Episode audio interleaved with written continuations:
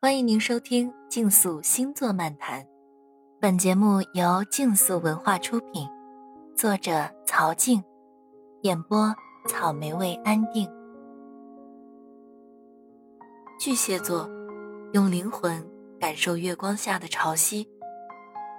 今天我们来谈巨蟹座原型。在写这段文前，出于好奇，查了下螃蟹的生活习性等，发现与巨蟹人的特点。颇有相似，原型就是这么容易帮助我们更多的去理解和了解自己与他人。一谈到巨蟹，我就想起前阵子回威海的家中，当时正值满月，我们由兴而发，晚上来到海边，那一刻，我仿佛感受到了海的情绪。海每天都是会变化的。而晚上的时候更加的静谧，潮水退去，踩在白天的海底沙滩，已经被涨潮的海水打磨得平滑至极。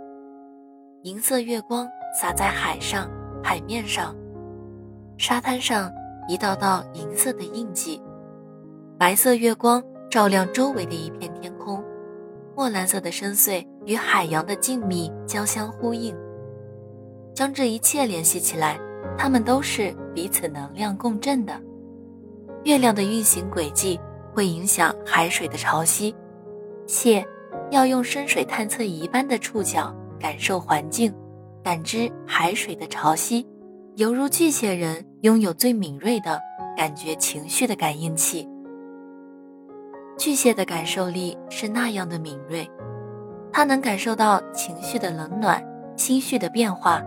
对于环境的敏锐反应，感受意识，感受生活的每一个细微差别，这些都是巨蟹的本能，因为他们的内在是如此柔弱温柔。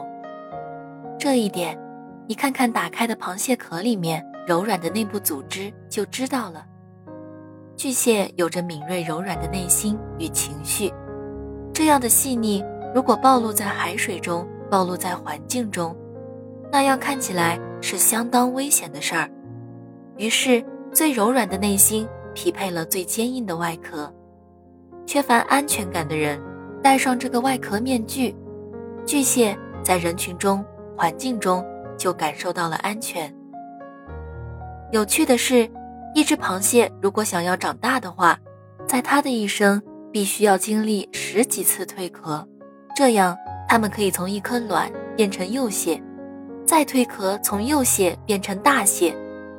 对于巨蟹人来说，想要进化成长，就要经历蜕壳，卸下面具，卸下自我保护，把自我成长放在自我保护前面。蟹在每一次蜕变时，都会经历一次生存大关。巨蟹在放下面具的时候，也同样必须选好令自己足够安全的时机，渐渐成长。与环境达成和解，与蜕变和成长达成和解。引用斯蒂芬老师给巨蟹的一句话：“你必须表演，必须敞开，必须信任。爱永远是一场赌博，是有风险的。巨蟹必须学会冒险。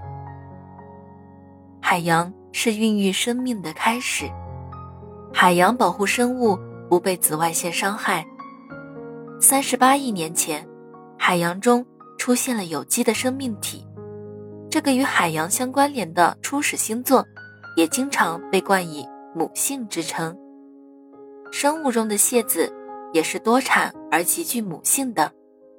巨蟹人是非常善于对另一个人照料和滋养的，看起来让人非常能够感受到爱和关怀。比如我就是上升巨蟹人，在我与学员互动时，总是能看到我时时保持的笑容和对学员的关切爱护。当巨蟹付出滋养的时候，却没有进行吃与受的平衡，或者说，巨蟹的付出与滋养，犹如蟹子身上的那个厚厚的壳，他在用付出的方式保证自己不被裸露，用付出的方式。让自己隐形，以免敞开自己。学习真正的爱，不为了填补自己的不安全感，不为了回报，不为了掩饰自我，敞开的爱，是巨蟹必须要努力才能完成的功课。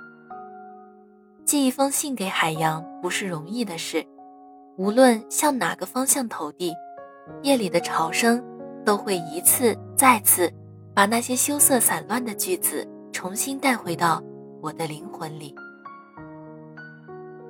喜欢星座的伙伴们，请订阅专辑，下集精彩继续。